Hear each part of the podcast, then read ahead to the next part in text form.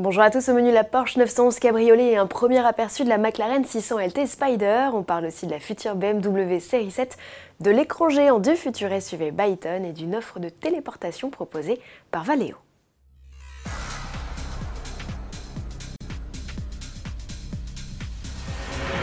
Porsche décapsule sa 911 8 du nom, et oui déjà, en prévision du retour des beaux jours et surtout du salon de Détroit, premier événement 100% automobile de l'année, le constructeur allemand décline sa Type 992 en cabriolet. Comme le coupé, les dimensions ont été revues à la hausse et les hanches sont plus musclées. L'idée d'un toit rigide ne fait toujours pas son chemin chez Porsche, qui préfère une bonne vieille capote en toile électrique avec lunettes en verre.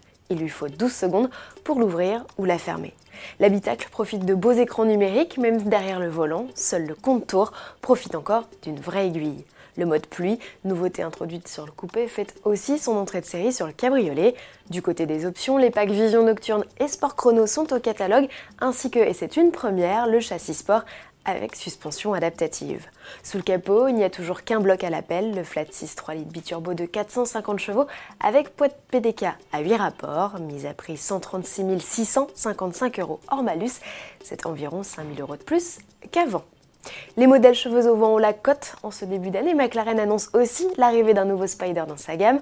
Et selon les premiers éléments visibles en vidéo, il pourrait s'agir de la 600 LT. Nous serons fixés rapidement puisque la révélation est prévue pour le 16 janvier à Détroit. Ce modèle, cinquième de l'histoire McLaren à porter le badge LT, Long Tail pour les curieux, ne sera produit que pendant un an. Et puisqu'il est question de nouveautés à venir, surprise, la série 7 restylée est déjà visible sur la toile et pas qu'un peu.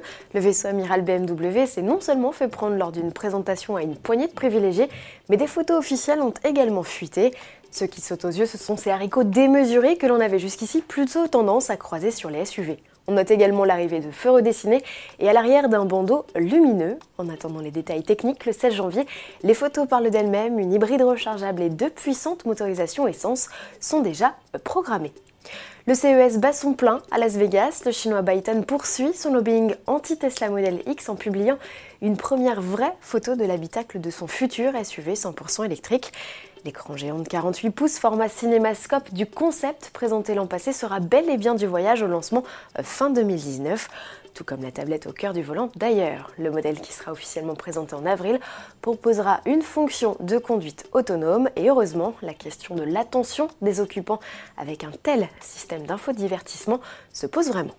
Et puisqu'il est question de technologie et d'occupants, le français Valeo lance à l'occasion du CES plusieurs innovations la première consiste à faire entrer virtuellement dans l'habitacle une personne basée à distance et lui faire partager votre trajet. Elle vit cette expérience immersive grâce à un casque et des manettes de réalité virtuelle. Valeo présente également une fonction attelage invisible qui permet à un utilisateur de visionner l'environnement derrière sa remorque. Land Rover avait présenté un dispositif dans le même genre dès 2015.